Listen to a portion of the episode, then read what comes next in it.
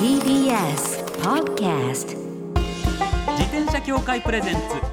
自転車協会プレゼンツ。ミラクルサイクルライフ。今週も始まりました。自転車協会プレゼンツ。ミラクルサイクルライフ。パーソナリティの石井正則です。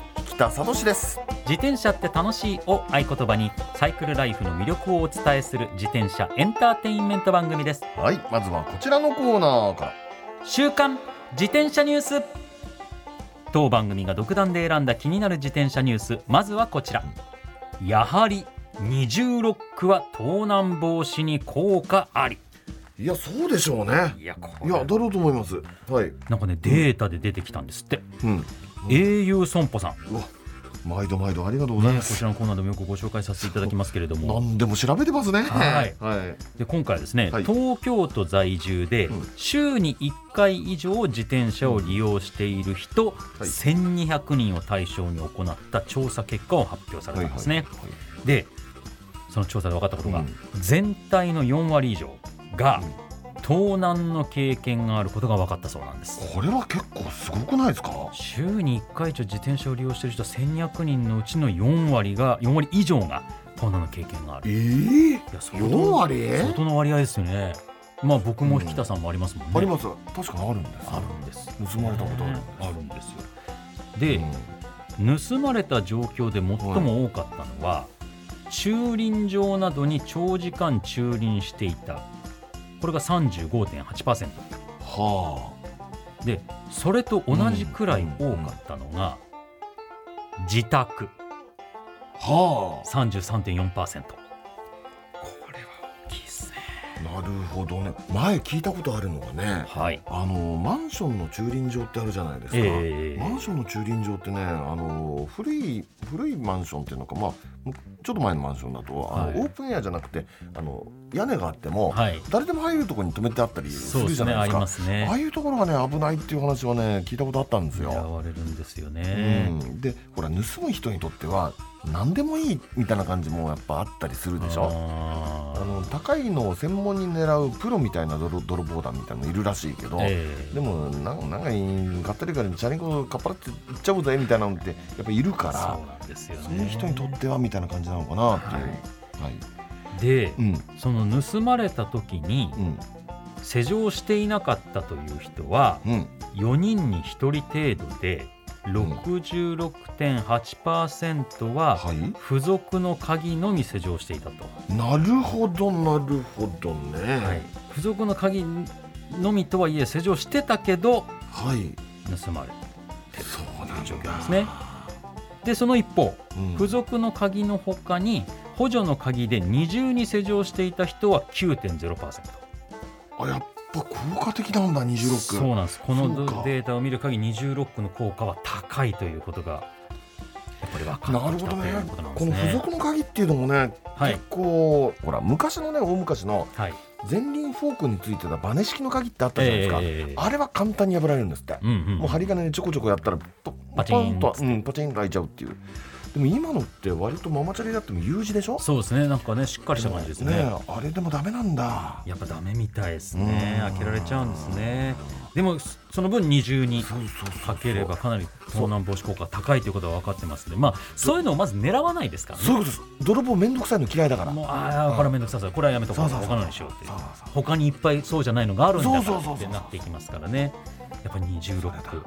大事やりましょう。やりましょう皆さん。はいさあ続いてはこちらのニュースです、自転車通勤専用のメガネが登場。メガネです。なんですかこれ？はい。山本工学さんとはいいうところがですね、えー今月自転車通勤に最適化したメガネフレーム。ジョブスポルトベータ。を2万4200円で発売ということなんですね。これ自転車通勤なんですよね。はい、自転車通勤に最適化したメガネフレームなんです。どういうことかというと、はい。ジャケットやシャツスタイル向けの一般的なこどういかにもスポーツ的な作りじゃなくてちゃんとジャケットやシャツスタイルに合うデザインでありながらスポーツアイウェアの機能性は取り入れてあるあ確かにそう見えますね。そういうタイプなんです。もう今ここにうん。手元に資料の写真あるんですけどありますあります。もう普通のメガネっぽいですよね。普通ですもう本当にジャケットスーツネクタイ、ねボストンスタイルとかなんかね、はい。似合う、うん似合いそうな感じなんです。でも実はスポーツアイウェアの機能性がたくさん取り入れられておりまして、うん。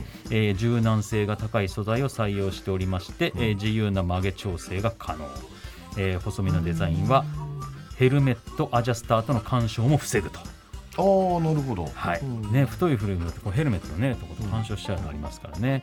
でさらに鼻をまたぐようなノーズパッドがあって、うん接触面積を増やすことで汗をかいた際にもずれにくいという構造になってるんです。鼻のこれ結構この鼻の部分大事ですもんね、うんはだそういうところはしっかりとうんスポーツタイプだけどだってなんか自転車用ってこう顔に沿ってこうカーブしてて尖った感じ尖った感じだね、はい。怖いっていう人多いですからね。それ。を通勤の時のスタイルでうん。しちゃうとちょっとトゥーマッチになっちゃいますもんね。いくらヘルメットしてるとはいえ。だそういう意味でデザインとしてはそのまま降りてもうん。自然に街に馴染むデザインでありながら機能性はスポーツタイプという、はい。こちらぜひぜひ注目していただきたいと思います。以上週刊自転車ニュースでした。この後はゲストコーナー。先週に引き続きフリーアナウンサーの総口昭久さんをお迎えします。自転車協会プレゼンツミラクルサイクルライフ。この番組は自転車協会の提供でお送りします。自転車協会からのお知らせです。街ではライト自体がついていない自転車やブレーキをかけてもちゃんと止まらない自転車を多く見かけます。これって安全面から考えるととても怖いですよね。そこでみんなが安全な自転車に乗れるよう自転車協会では自転車安全基準を定めました。そしてその基準に適合した自転車にだけ貼られるのが BAA マークなんです。自転車活用推進法のベースになっている交通政策基本計画では BAA マーク自転車の普及を推進することも謳われています。つまり BAA マークは国も認めた自転車の安全安心の目印ということですね。自転車をお買い求めの際は BAA マークが貼ってあるかぜひチェックしてみてください。BAA マーク自転車で交通ルールを守って安全安心なサイクルライフを。BAA マークについての詳しい情報は自転車協会 BAA のウェブサイトまで。さあゲストコーナーです。先週に引き続き総口昭久さんです。よろしくお願いいたします。フリーアナウンサーの総口昭久です。よろしくお願いします。よろしくお願いします。お願いいたします。先週もね、はい。総口さんにサイクリストとしてのお話たくさん聞きましたけれども、はい。ヒルクライムも、あそうですね。マウントヒルクライム。はい。ロードバイクも乗られてそしてそうなんです。電動アシスト自転車もしっかり活用されている、えー荷物がいっぱい乗るのも大好きっていうね。素晴らしいですよい。ね、いんですよね。いいですよね。前と後ろにでかいカゴがあってカゴがついてます。そうですよ。業務スーパー寄るってなったら業数寄るってなったら当然それカゴ両方ないとダメですよ。そうですよね。はい。ね、で、はい。たくさん自転車活用されてるっていう面もはいはいはいはい。総口さんにはあるんですけど、ええ結構イベントの MC のお仕事とか司会のはいはい。進行のお仕事されてるってことなんですけど、自転車関係のイベントとかあるんですか、あのね毎年やっているんですが、それがですね、あのツールド東北っていうね、はい。はい。北さんも。そうです。私第1回目からあの、アンバサダー途中からフレンズっていうのをあ、そうですね。ねやってますから、はいはい。はい知ってますけど、はい、あのその記者会見の司会とか、あと当日その、まあ、前日ぐらいからその会場に行って、はい。会場でも今はねあのコロナで去年一昨年なかったんですがあのイベントの司会やったりしてであ当日はあの朝からあの出発のセレモニーをやって、はいはいはいセレモニーがギリギリまでやってその後にあの、えー、と女川大勝ポンドってまあ一番短い60キロのコースをええ。走って自分で、まあ、それ走りたいから走あってで戻ってきて。こん。なイベントの司会全部やられてから自分も走るんですか？まあ、一緒に皆さんと走って、一番最後の方でこうで走って戻ってきてまたイベントの司会やるっていう。すげえ。なかなかハードコアなことをやっているんですけど。あすごい。あだから出られたことあるんですか、りますあります。何べもありますあれだ多分そういうところでニアミスしてるというかああ多分そうでしょうね。あの司会台のとこになんか誰かおっさんが喋ってたと思うんですよ多分。なんかあいやいや喋ってまおはようございますみたな、はいいはいはいはいはい。であの大口さんでしたか。そうですそうです。そうでしたか、えそりゃ何べもなんか見たことがあると思ったわけですねこれ。特ダネだけじゃないですよいやいやねうん。あ何キロのコースとかを走ってらっしゃるんですか、私はね最初一番最初だけはね一番長いコースだったんですけど残りはね70キロとかなんか80キロとかありまし 80, た80ねキロでしたかね、うん。120キロとかいろいろあるんですけど、これがね、あのまあ、いわゆるその東北の復興していく東北はいをみんなでまあそこにね、足を運んで、であのその地のものを食べたりしてね、はい。えーで景色を楽しんで、応援しようぜっていうふうな、まあ、趣旨のフはい。ァンライドのイベントなんですけども、ええただやっぱりそのコンセプトが応援してたらうん。応援されていたっていうのがコンセプトでまさにそうなんですよね。そう。です。全くその通り。もうこっちはほら、あのね、復興皆さんあの、はい。頑張ってますか、もう応援しますよってつもりで行って走ると、もう沿道のもうね、家からおじいちゃん、おばあちゃんね、お兄ちゃん、お姉ちゃんも、こうお子さんとかね、お子供とかみんな、頑張ってーってずーっと言ってくれて、ねうーん。で、エイドステーションってあるんですね、途中ええで休憩所あって。例えば私があの出る一番短いところは女川岡その女川だとその地元で採れたサンマのつみれ汁を。あ美味しそう。これ超あったあった。ありましたありました、うん、そこのねおばちゃんの顔が美味しいから食べてってもう食べてでそこのとこではもう本当にねあの、大量旗みたいな振りながら頑張れよ。そうですそうです。なんて綺麗大量渡って綺麗だなーと思いながら、であの5月の方にまた走っていくと今今度あのそこで取れたあのホタテを醤油焼きにしてくれてまたおばあちゃんがた お母ちゃんが食べて食べてって。いや絶対こんなファンライドあると思いながらつみれ汁にホタテ食べてて。確かにね鶴と東北は豪華な、うん、コースなんですよ。そのエイドステーションのそうそうって私はそのイベントのイベントの間なんで、まあ、長いとこ行けないんですけど一番長いと気仙沼まで足を伸ばすやつだと、フカヒレとかあるんですよ。あそれ食べたことあるかもしれない。ほら北さんあるんだスープ、うん、自転車乗ってる合間にフカヒレですよ。そうそうそう。めったにですね。いやすごいですねそんなねツール・ド・東北、はいはいはいはい。2年連続で中止だった。そうなんです。まあ今年は。今年はね、あのーそ一昨年はもう全くダメダメだできないってなってで去年はね記者会見までやったんですよ。うん。そうでした。で今年はもうやることは発表されてるんですけど9月17、18で、17えーもう今すでに皆さんエントリーとかもできる状態なんで、はい。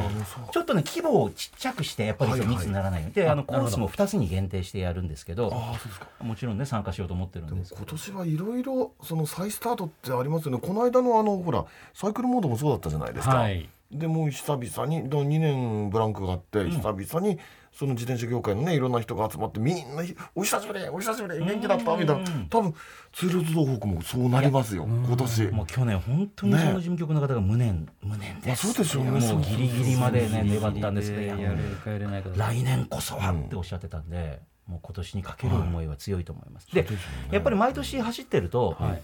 そのあここの道路きれいになったとか、うんあーそうか。去年まではひびが入ってたけどそうここの道路補修されたとかね。あのあここの仮設がなくなったなとか。だこの方がも、まあ、あの家に戻られたのかなとか。あここの仮設はまだある。でも仮設からも出てきて頑張ってなんて言われたりとかして。はいはいうん。あここなんか駅が女川駅綺麗になったなとか新しい、ね、駅舎ができてとか、あのやっぱりね毎年毎年走ることによって、もう着実なやっぱりねあの、そんなに一足飛びに行かないですけどゆっくりですけど、復興っていうのがねあの道のりを見なんか見ながら走るのもいいんですよね。やっぱ絶対にこれ行ってみないとわからないそうなんですことってたくさんありますもんね。うん。しかもそれをだから逆にこうじゃあ今どういう状況なんだろう復興の様子って車で行ってぐるって回るのと、やっぱりその実際の復興を自分の体で自分の力で漕いで自転車で感じるってやっぱ絶対違いますもんね。絶対違います。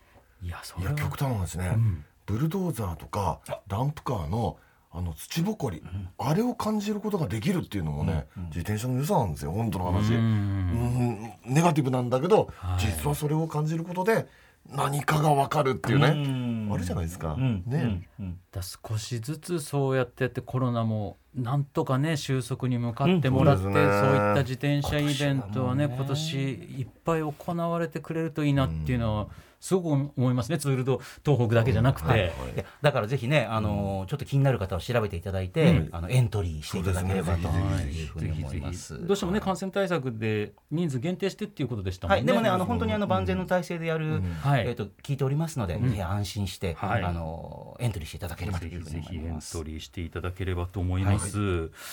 ではい。総口さんはは先週お話ありましたけど普段電動アシスト自転車、ママチャリ乗ってますね、はい。前後にカゴの大きなカゴでで乗る時はロードバイク。ですよ。ジャイアント、はい、でもそれだいぶ長く乗られてるって話ですけどそね。そろそろ次の1台欲しいっていう気持ちとかなりません？それこそツールド東北行くのにそうそう新しいの行っちゃうみたいなとかいろんな気持ちあると思うんですけれども。これをどう嫁に切り出すかっていうね。あのーそこですよね。あのー嫁からすると、あるじゃない。あるじゃない。そうなんですよねなんあるじゃないって。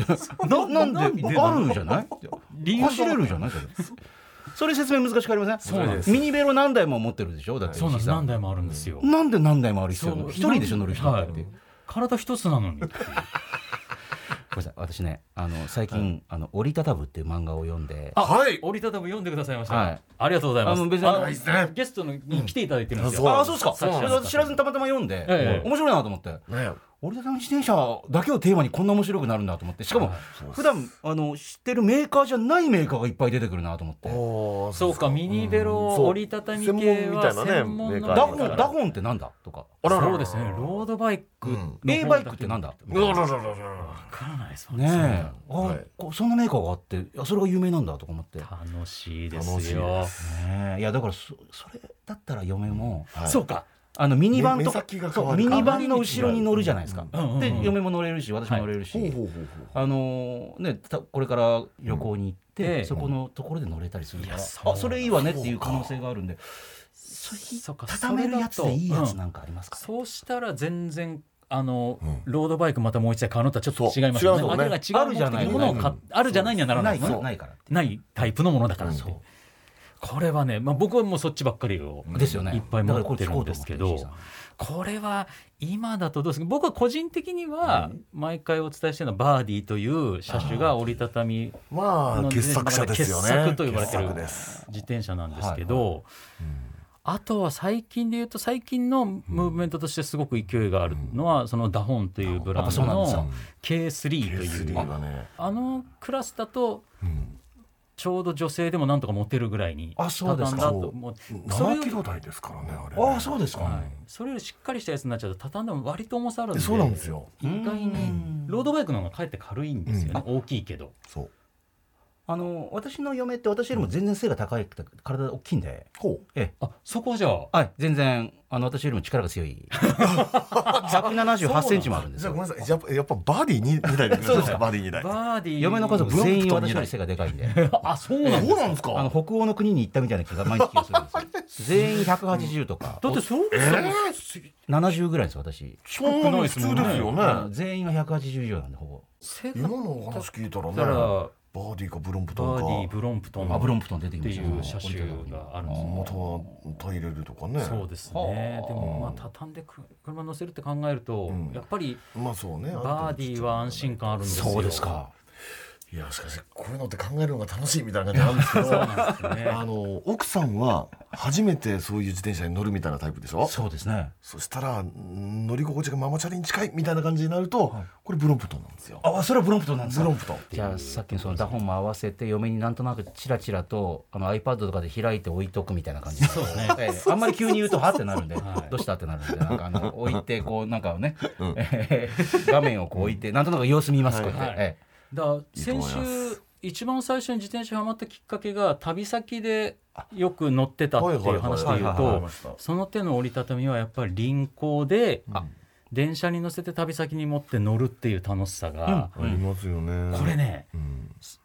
これ僕持論なんですけど、はい。僕も何度かやったことあるんですけど旅先で自転車をレン今はレンタサイクルとかあるじゃないですか。借りて乗るより自分のを持ってって自分の愛車で知らない街を走るはうん。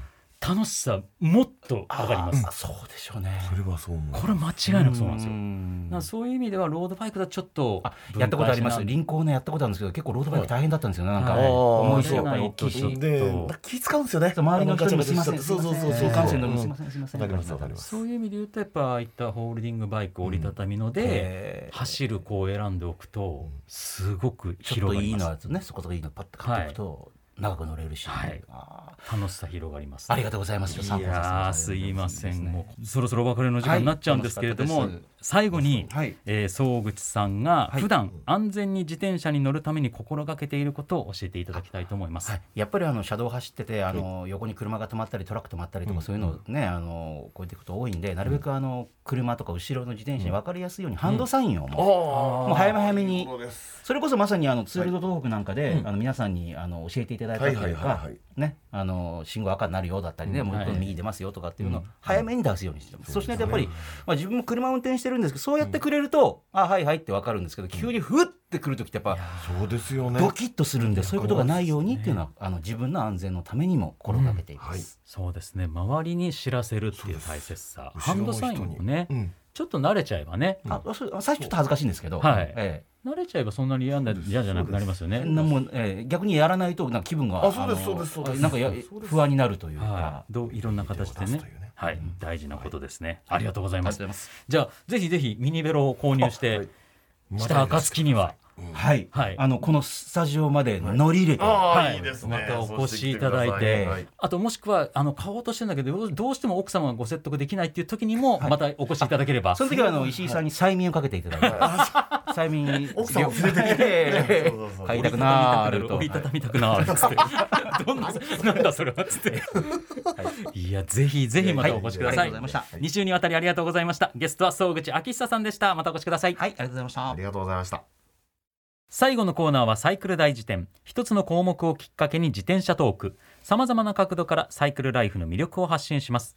今回のテーマはサイクリングに必要な持ち物サイクリングサイクリングに必要な持ち物いいろいろありますけどいねろいろありますが。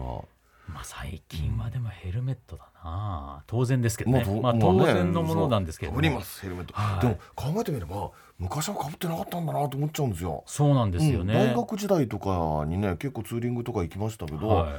考えてみればヘルメットかぶってなかった、うん。あ今とから思うと危ないなと。これ個人的なあれですけど、うんはいカスクっていうもはいのはいはいヘルメットの柔らかいやつ。で僕はうん割とポタリングで街乗りだから、カスクとヘルメット両方併用で、うんうん。だったんですけど、昔はカスク率の方が高かったんですよ。ちょっとうん。都内でフラフラっていうか楽しく走るぐらいの時は,、でも最近はもうほとんど全部ヘルメットになってきました。あそうですか、はいやっぱりうん。安心感が違うって、気持ち的な部分の安心感とかいろいろもろもろで、ぱりヘルメットが多くなってきたなっていう印象があるんで、いいことだと思いますいやこれは皆さん本当に改めて必要な、ね。これまあ当たり前のことになっちゃうんですけどね、引田さん他にあります私ね。まあいろいろサイクリングって長いサイクリング短いサイクリングありますけど。ますねはい。あのねこれ注意なんですけどね一回ねあれと思ったことがあってこれ何かというとねハンディツールってあるじゃないですか。あはいはいハンディツールってねあの工具がそう工具がいっぱい入ったなったような。そう五徳五徳ナイフみたいな感じになったやつ、であん中にあのほら、えー六角レンチがいっぱい入ってるでしょ、ええありますね。であれ一つあれば大抵の六角レンあの合うじゃないですか、はい。ボルトにね。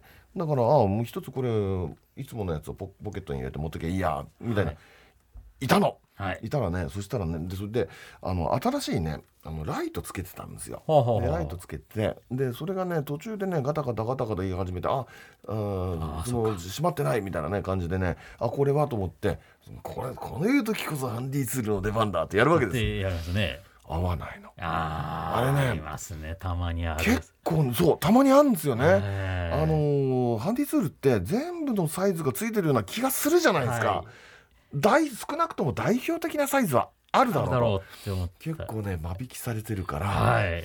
ないかったり合するの。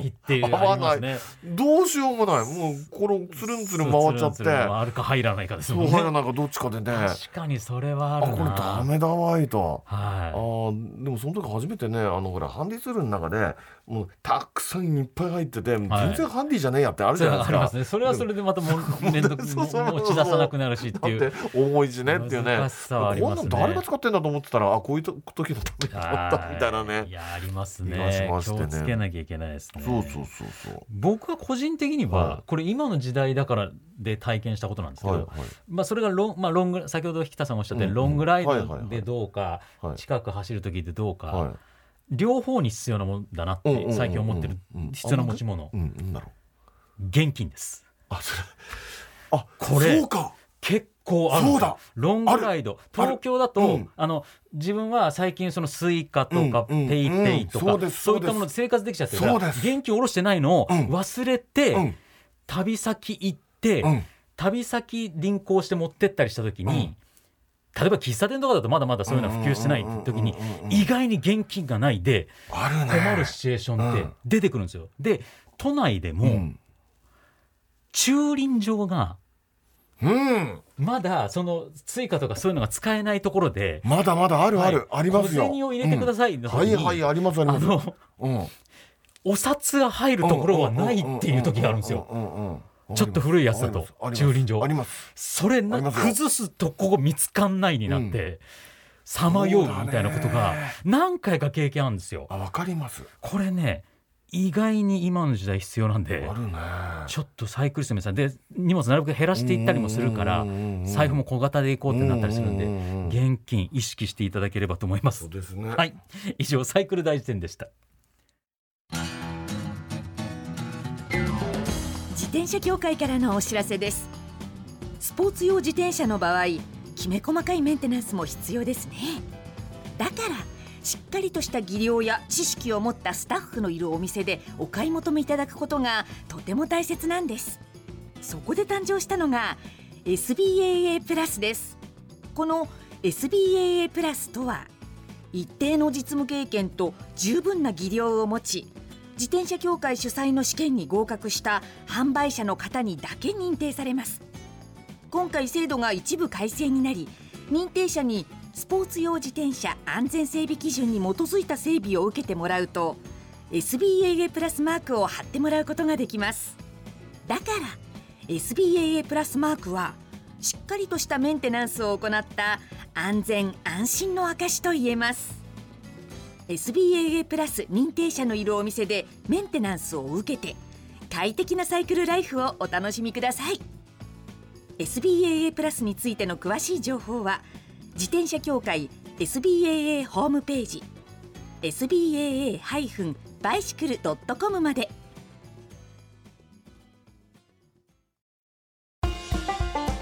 ミラクルサイクルライフそろそろお別れのお時間です。さんをいかにして騙すかっていうね。だ騙すかってそんな人聞きなのにですね。はい。ね、どういうふうにこう説得していくかっていうところです。でも、はい。同じような車種を2つ買うよりはね絶対に全く違う目的でっていうことになるんで、うんで長く乗れるよって、うんこれだったらお子さんが大きくなった時もそのまま乗せてあげることができるよとかっていうね今のうちからねうん。タイヤの小さい折りたたみだったらサドル低くすれば乗れるしみたいなことでね。いろんな説得法があると思うんで。でもこういうのってねあのーサイクルおじさん共通の悩みでね、はい。だって2台目買います3台目買います4台目買いますなんていうのは、はい、今持ってるやつよりも高いやつじゃないですかまあまあまあそうなっていくんですよね。大体において。奥さんにとっては最悪ですよ、はい、でこれまた、安いやつだったりする場合いやうん。これは安いんだって、そんな安いんだったらいいのあるんだから返せないじゃないってなるしっていう 難しさもあって。なんで安いの買うのってなりますね。いいのがあるんだからいいじゃないって、はい。難しい。難しい。総口さんには頑張っていただきたいと思いまですすね 番組ではマイ自転車ニュースサイクリストあるある自転車脳内 BGM 募集中です。忘れられない愛車の思い出も大歓迎。採用の方には番組オリジナルステッカーを差し上げます。メールアドレスはすべて小文字でサイクル -r アットマーク tbs.co.jp cycle -r アットマーク tbs.co.jp までお待ちしております。お待ちしてます。それではまた来週お会いしましょう。お相手は石井正則と北聡でした。自転車協会プレゼンツミラクルサイクルライフ。この番組は自転車協会の提供でお送りしました。